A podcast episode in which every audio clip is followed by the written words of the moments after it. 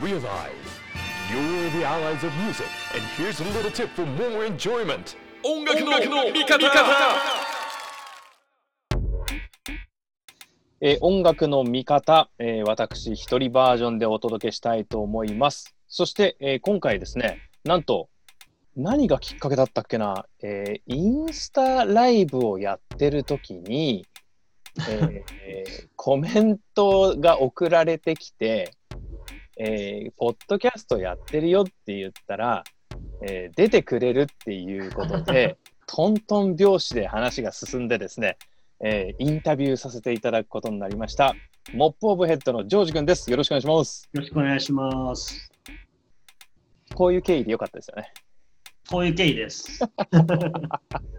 めちゃくちゃラフな経緯。俺なんかインスタ見るときに、ジョージ君がインスタライブをやってるんですよ。あのす、げえタイミングでちょうどやってるんですよ。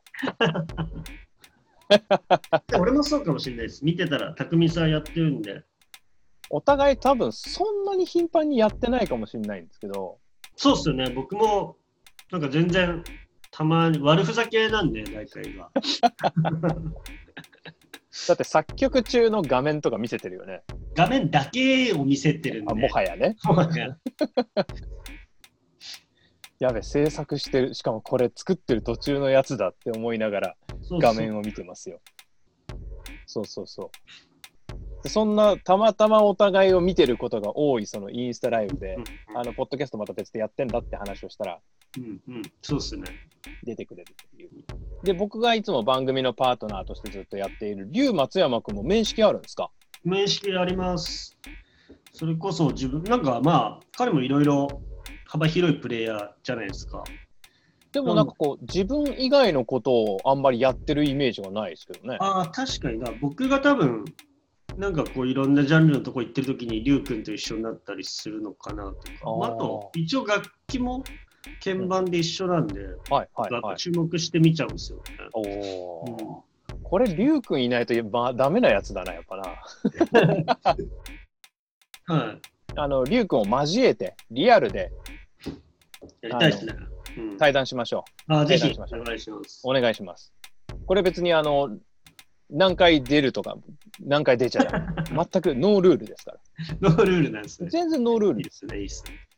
だって放送を1回にするか2回にするかももう適当ですもんね。ああ、いいっすね。まあ長くなりすぎたら。そう話盛り上がったから前後に分けます、ねうんでそのそういうフォーマットも自由だし、何の制約もないし、あそれが何にもぶった切られない。それが一番いいです、本当に。ただ人を傷つけちゃいけないなっていうね。あ、まあ、それはね、なんか、人として。基本的なルールですよね。そうそうそうなので、じゃあ、りゅうくんを交えてったのは、ちょっと次の宿題にしておきましょああ、ぜひお願いします。う。モップオブヘッド、ジョージ君に出会ったのはもう全然覚えてないです。多分音源が先なはずなんですけど。そうっすよね。でも僕を、多分匠さんがやってた番組にうん。呼んでいただいて、一番最初お会いしたんじゃないですかね。それってライブ？ゲスト？いや、えっと、ゲストっすね。多分、夜中だったと思うんですけど。はいはいはいはい。そこで、なんかまあ、お話しして、うんうんうんなんかいろんなフェスとかであったのかなって感じの気がするんですけど。全然覚えてねえな最初のこれみたいな、こう、あれがないんだよな。なんかずっとでも合ってますよ。そのなんか、なんていうか、こうタイミングで。マーズにライブを見に行ったのはすげえ覚えてて。ああ、それ僕も覚えてます。あマジで？はい、覚えてます、覚えてます。しかも番組の前とかじゃないですか。かえっとね、それもあるし、はいその回が一回あって、見てすぐスタジオに行ってとかもしょっちゅうやってたけど、深夜のイベントとか出てたじゃん。深夜そ来ていただきましたよね。それも覚えてます。マーズっすよね、しかもう、そう、れマーズマーズ。あ、覚えてます、覚えてます。でモップをマーズで見る、そんなにやってなかったのかもしれないけど、2回ぐらい見に行った記憶があるな。そうっすね。確か。もっとかか。でもマーズのイメージ強い夜。中の時とか、外国人ばっかじゃなかったですか、なんか。なんかいや、めちゃめちゃ盛り上がってたの、だから。酒瓶が回ってきてたからあね。そうそう。なんか、あの、まあ、何年前か忘れちゃいましたけど、売り上げを更新したっていう説は聞きましたね、おえ酒すげえ。あ、酒のね。酒の DJ じゃないのに。そう、モップオブヘッドがど深夜にライブやってて、でも DJ とのオムニバスだったっけ？ああ、そうっす。DJ もそうそうそう何人か呼んで、そういうことやってましたね、本当。あれが楽しくてさ、その、ストレス発散しに来てる子供っていう感じだけではなく、うんうんそういう人もいなくはないけど、うん。うん、大人がはしゃぎに来てるような感じもあったんだよね、あれ。ああ、そうっすね。うんう、んもちろんライブハウスでさ、モッシュしてさ、ね、若い子たちがこうストレス発散しに来るっていうのは一つのシーンとしてなんか印象に残るシーンはたくさんあるんだけうん。ど、モップオブヘッドって結構攻撃的な音とかさ、ダンスミュージックだけど、うん。はい大人がはしゃいでる感じも、大人っつってもそのおじいさんとかじゃないけど、まあまあ、社会人結構はしゃいでるみたいな、うん。そんな客層の印象あります。僕僕らよりも上の人が多かったですからね、やっぱ。だって当時、俺も20代だったろうし、いや、はいはい30代か。あ、でも30代行ってたか。でも前半なはず。そうっすよね。うん、10年以上前だから、10年ぐらい前だよね。10年ぐらい前かもしれないです。うんそうっすね。でもなんかめちゃめちゃ楽しかった記憶があります。これは踊楽しらすなー持ってくなーって思いながら。かったし。あの、冬のロシア人ばりのふわふわの帽子をかぶってる。ああ、そうっすね。食べてます暑くてしょうがないさ。そう、その印象もあるし。というモップオブヘッド4人組の人力ダンスミュージックをやっているというのが多分ファーストコンタクトとしてのジョージ君の印象、まあ、フロントマンであり、うんうん。えーキーボード、シンセ、えー使ってみんなをこう踊らせる、そんなエレクトリックでダンスミュージックなインストバンドのイメージは持ってる人多いと思うけど、そうですね。なんか業界で入り込んでジョージ君に会う人は結構それとサポート半々みたいなああ、そうっすね。はいシーンに出くわすことは我々的には多いですね。はいはい。そうだと思います。今はねちょっとその辺も後ほど深掘りしていこうかなと思っております。えっと、ここのところ、はいまた2ヶ月もすると状況が音楽シーンも変わってきているので、はいはいはあの友人観客ライブとい。うね、耳慣れない言葉がスタンダードになってきているこの下半期 日本ですが、ジョージ君的にはどんな今現在、えー、と10月の下旬ですか？10あ10月の中上旬だね今ね。10月の上旬ですけれども、 Mop of He Mop of Head 的にジョージ君的に今の状況ってのはどんな感じですか？ああ、まあでももう、慣れちゃった感じはありますよね。これはあるよね。うん、3月ぐらいだからね、7ヶ月ぐらい、まあ割とこういう感じなんで、うん。ただなんか、なんだろうな、今週とかで言うと、全然こう音楽をや、なんかこう、現場が入ってるたりするんで、リハーサルだったり、本番が。なんかあんま遠のいてる感じもしないですけど、なんかこう、まあ、お客さん入れてライブやるってことが少ないんでね。まだまだ少ないですか？うん、少ないですね。なんか、あの、声出しちゃいけないとかあるんで、はいはいはいはい。そうなるともう必然的になんか作ろうと思うものとかも変わってきちゃうんですよね、やっぱね。うん。特にダンスミュージックでね人を踊らせるぜっていう感じのモップオブヘッドからすると、はい。この半年でのそのモードチェンジみたいのは結構でかいんじゃないですか？でかいっすね。なんか、そう、クラブでこうみんなで踊ってとか、鳴りを気にしてっていうよりは、もうなんか、それこそ家で自分で趣味で聴くクラブミュージックだったり、まあ、少人数で家の中でやるパーティーみたいなもので、なんかみんな聴くとは思うんで、うん。なんか、まあいい意味ではもう、より誰を気にせずにでもものを発表できるかなって気はしてますね。なんか。なるほどね。なんか大多数を意識して今や、なんか何か作ったところで、うん。その人たちが一つの会場でそれだけの数集まるってことがないんで、ああ。うん、なんか、あんま意識しないでも、みんながみんな好きなもの、まあもともとそうですけど、うんうん。ようになってきてると思うんで、なんか自分のいいと思ったものはすぐ出しちゃった方がいいのかなって感じしてますね。ああ、どう受け止められるかなとかそういう感じではなく、あ、そうそうそう。なんか、それってそのいわゆるその自分と受け手というよりもその音楽シーンみたいなこと？社会みたいなこと？ああ、そうですね。なんか、なんか結構僕ポジティブに今回捉えちゃってるんですけど、うん。まあこうなって、まあ大変なことですけどね、その音楽的な自分の感じで言うと、なんかまあトレンドも、なんか一回止まったというか、世界が動いてないんで、うん。うん。なんかある意味振り出しにゼロ地点からになったのかなって気がしてて、うん。どうしても今まで日本と海外っていうのはもう圧倒的になんかトレンドも違ったりするじゃないですか。うん。だからなんか日本は日本でまた独自でゼロから作れるし、うん。なんか、まあ、夏、ね、やっぱフェスティバルがここ何十年かずっとたくさんありましたけど、うん。なんか、毎年変わんない、なんかその、活動内容みたいなのも、なんか見直すいい機会になったのかなと思いますけどね。ああ、ちょっと大きなビジネスチャンスだったり、大きなムーブメントではあるけれども、うん若干ルーティン化しつつあったねうん、いろんな流れが、本質はどうなのよそっていうところに。立ち返らざるを得ないだろうし、立ち返ってポジティブになっている人と、そうですね。ちょっとこう、まだまだもがかなきゃいけないって思ってる人も、それ物理的なのか精神的なのか、まあちょっと、うんまあちょっとそれぞれ置いといて。なるほどね。そういうふうに一回考え、考え直したり、開き直ったり、うん、プラスに考えたりっていう今、時期なのね。そしてそれがプラスな方にこう転じてる？意識の上で。ああ、そうですね。かなり。うん。演じてますね。うん、でもその音に現れたりっていうのはありますか？ああ、でもどうぶっちゃけ踊れれないじゃないですか。踊れないです、踊れないです。ね。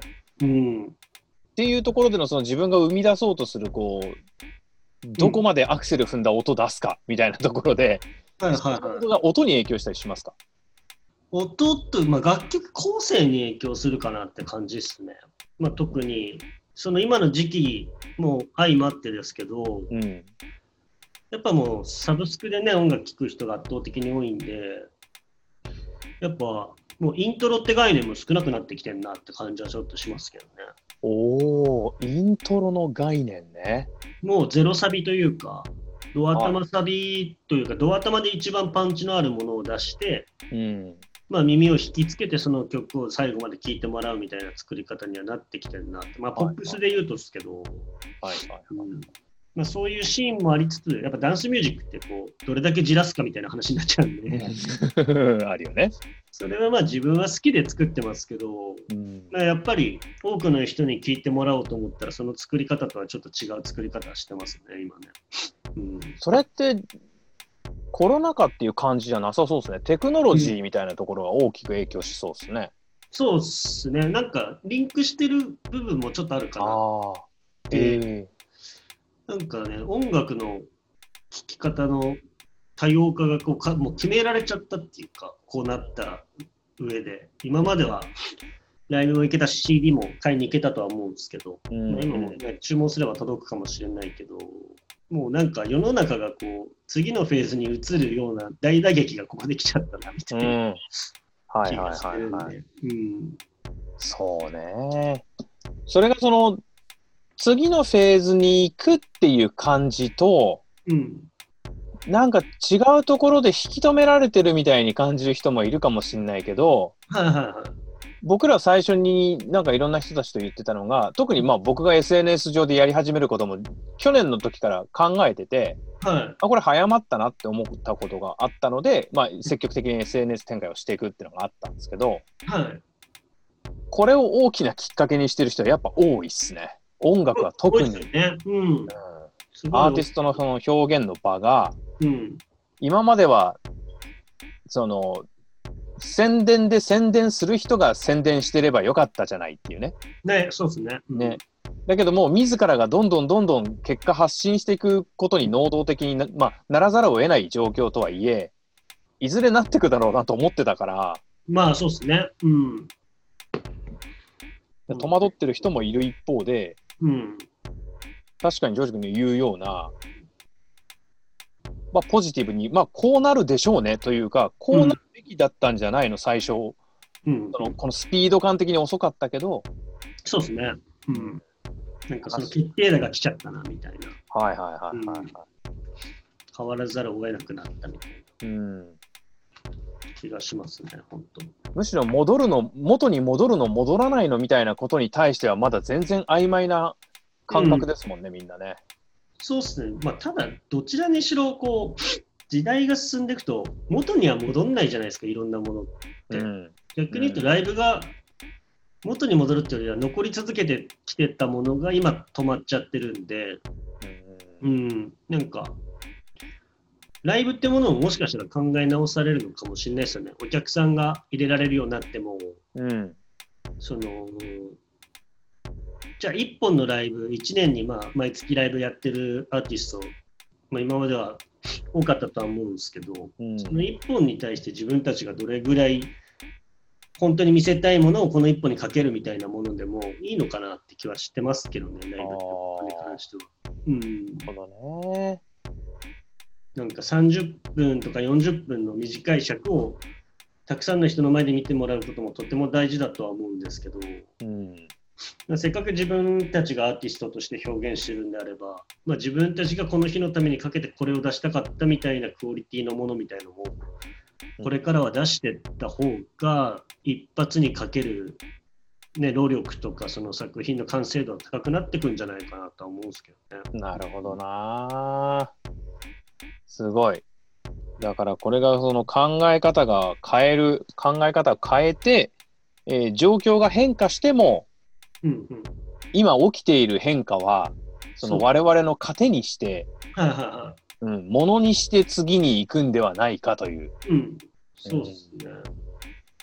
パラダイムシフトでございますよ。ここで我々の価値観とうん、やり方が大きく変わっていく可能性がありますね、うん確かにね。こんな時代生きれることが逆に、ね、今の世代の人たちというか、生きてる人たちは貴重な体験じゃないですか、もう。うん、間違いなく教科書になる年なんで、ねは。一停止に残りますね。昔、ね、子供の頃教科書に出て昔に何があったとか見ても全然いあの実感わかんなかったですけど、うん、もう10年、20年後に今日あのこ今のこと絶対覚えてるんで、でしょうね。うん、なんかそれぐらいインパクトのあることを、まあ、世界中で同時に起きるってことないじゃないですか。確かに。あの時お前どうだったって世界中でなんか同じ共通の話題で、うん、こんなことないよね。そう。だから、それは初めてだなって経験ですね、今まで。いろんなこともちろんありましたけど、日本いや。なかなかないでしょうんう。月に行ったぐらいのレベルの話じゃないですか？そうですね、全世界ね、全員が、あ、うんあれ行ったねってちゃんと共通した話題で言えそうな。で、あの、モップオブヘッドメンバー皆さんとは今、それこそレコーディングしたりなんだりっていうのは、もともとのプロセスも含めてどんな感じなんですか、もともとうち、レコーディングとかで、その、スタジオに入らないんですよね、そんなに。あの、当初からなんですけど、もう、各パート、まあ、僕が曲作る、家で曲作って、まあ、メンバーのみんなに送って、はい。それをどうしていくかっていうので、じゃあギター取ります、ベース取りますってなったりしたときに、家に来てもらって、一人ずつ取っていくんで、セミ分業みたいな感じですね。ああ、そうそうそう、もうパートごとに来てもらって、で、ドラムだけスタジオで取りに行ったりはしますけど、うんうんうんうんだからなんか、あえてスタジオで曲作りみたいな作業もないんですよね。だからあんまり影響を受けないっちゃ受けないんですね。もともとリモートだったんで、そうなんですよ。ライブと、まあ、ライブのリハーサルぐらいしか合わないバンドなんで、うん。バンドの空気感みたいなのは変わらずなんですね。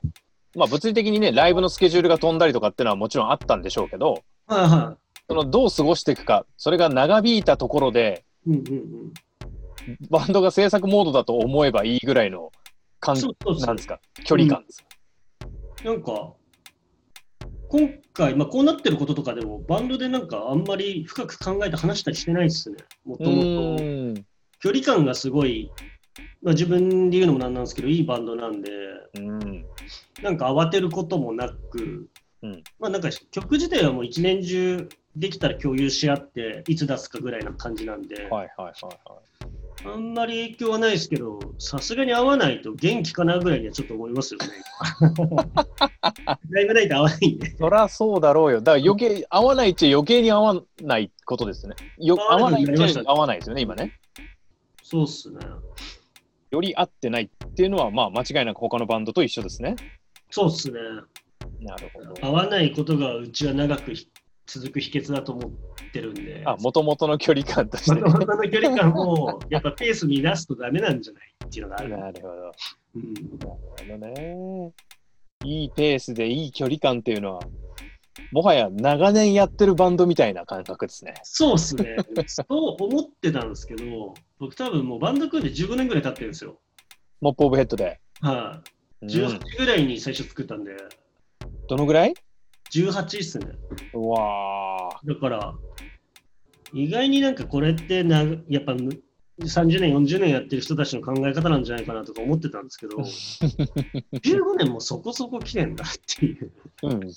そこそこ長いっすよ。そこそこ長いんで、それはもうそういう考え方になっていくんだろうな、みたいな。ああ、なるほどね。もう、その自分たちの過ごし方が、そうそうそうね。もうお互いを分かってきた。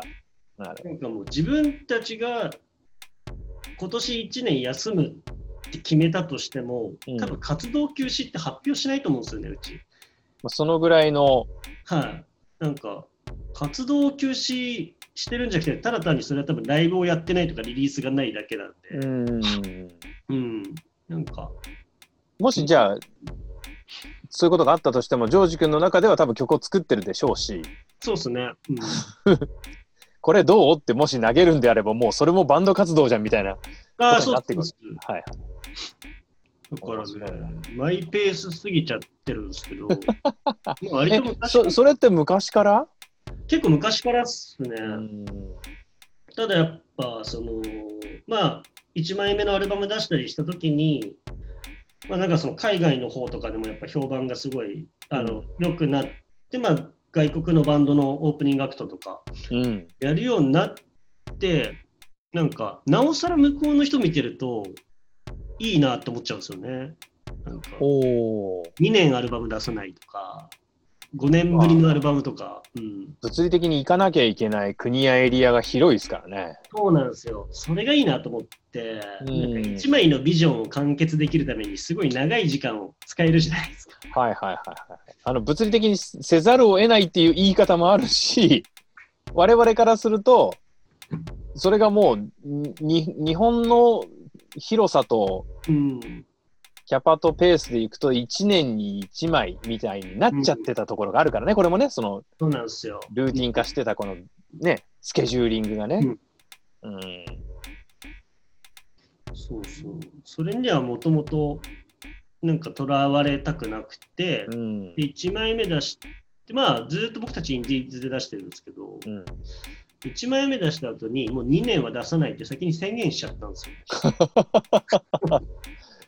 珍しいパターンですな。そうですただ、そのアルバム出した直後にそれこそフジロックとかが決まったんで、うん。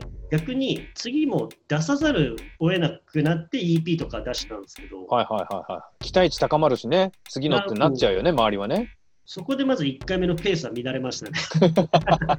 嬉しいことなんですけど。まあまあまあ。うんそっかそっか。じゃあ、モッポベッドやって、えっと、じゃあ音源出したぞって言ったらいきなり、いきなりって感じですか？フジロック決まってとか、その海外に音が知れ渡ってとか。そうっすね。アルバムできた段階で、なんかいろんなとこに送ったりしてたら、うん。うん、なんか、なんかまあ当時珍しかったのかわかんないですけどね。うん。実際に海外でライブとかやってたんですか？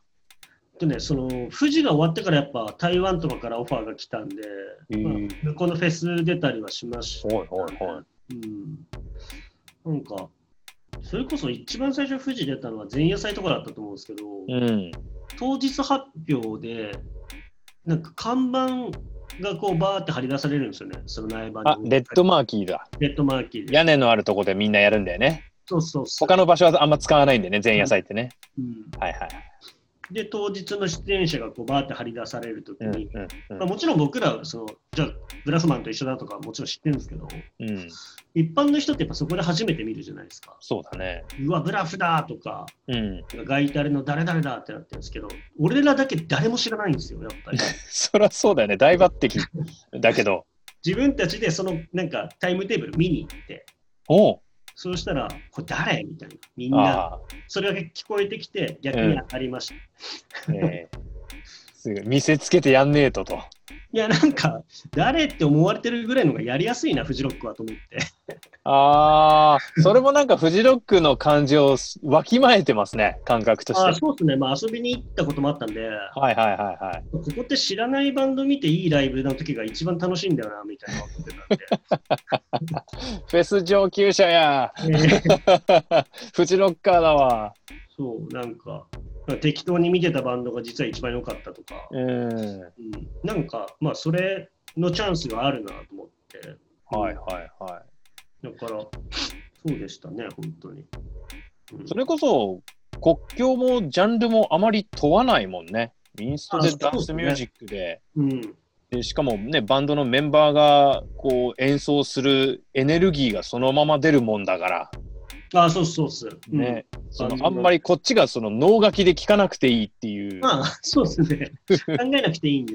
そうそううん、すげえ真ん中のあのふかふかの帽子の人超盛り上がってる 楽しいみたい当時、ドイツのデジタリズムっていうな。まあはいはいはい。ユニットが、まあ、今でもやってるんですけど、え来日した時に、まあ僕らがじゃあサポートでっつってオープニングアクトずっと何か所かやってたんですけど、えうん。まあ、なんかそれ多分日本の海外の人の向けの英語のインタビューを日本でも受けてて、うん。でなんかライターにその日本に来て日本の音楽はどう思いますかみたいな。うん。そのデジタリズムがなんかもともとすごい好きだみたいな。YMO もすごい好きだし、はい。やっぱコーネリアスもすごい好きだし、うん。で、モップ・オブ・ヘッドも超いいぞみたいな感じで言ってくれたんですけど、明らかにあいつらはその俺たちのこと知らないんですよ、そういう意味で。あの YMO とコーネリアスとはい並べるに値してないのに、何も分かってないから、なんかそのその並びを見てめちゃくちゃ笑って、なんか本当純粋だなと思って。ああ、そうね、そうね。そそのキャリア知名度みたいなね、あ、そうそうそう。スタジオ計算して、こう、喋るんじゃなくて、うんいいものは良くて、そこにパイセンも後輩も関係ねえ。なんかいいなと思って、そういうの、ラフに喋れんのはと思って。でも、そうやって聞いてるのいいっすよね。海外のね。うんこれ何？って言った時に、その余計な情報のフィルターが入らないっていう。そうなんですアニソンでも、ジャズの人がアニソンの、ね、曲の展開をすげえ褒めてて、うんこんなとこでこのコードに行くんだぜ、こいつらみたいなのが、なんかたまにツイッターで回ってくるんだけど、ありますよね、そう そうそうそう J-POP すげえみたいな。J-POP は本当にすごいと思いますね。特に今のネットカルチャー系っていうんですか。うん。そういや、やっぱジョージ君もそういう、そういう、そういう目というか、そういうスタンスでというか、はい。あんまりその、なんていうの、プロフィールに書かれている部分とか、イメージで捉えられている部分とかっていうのを、はい。まあ、比較的気にせず、こう、音で聞いちゃうタイプですか？あ僕もそうっすね、うん本当に。何でも聞くんで、逆に、なんだろうな、オリコントップ10とか意識的に聞く感じっすね。うーん。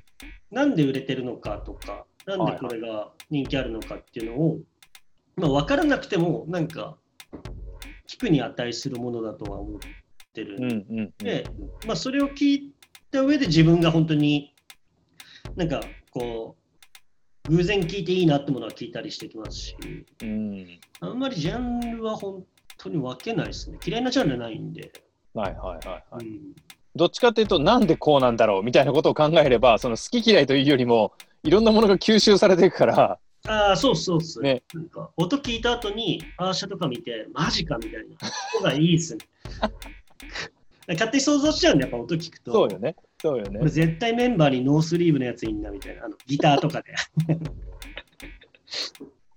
ノースリーブであってほしいなと思ったら意外に洒落てたりして、あ超面白いみたいな。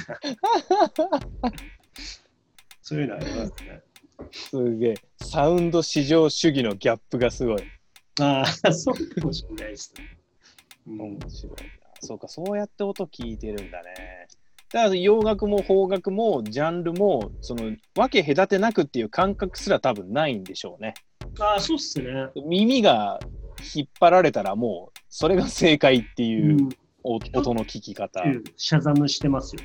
えーうん、なんか、でもそれがき自分は知らなかったけど、なんかすごい若い子の中では人気な音楽だったりとかもするし、うんうんうんうんうん、なんか全然、ああ、じゃあそこ知らなかったんだ自分って思いますけどね。うん。うーんそういう感じあるの。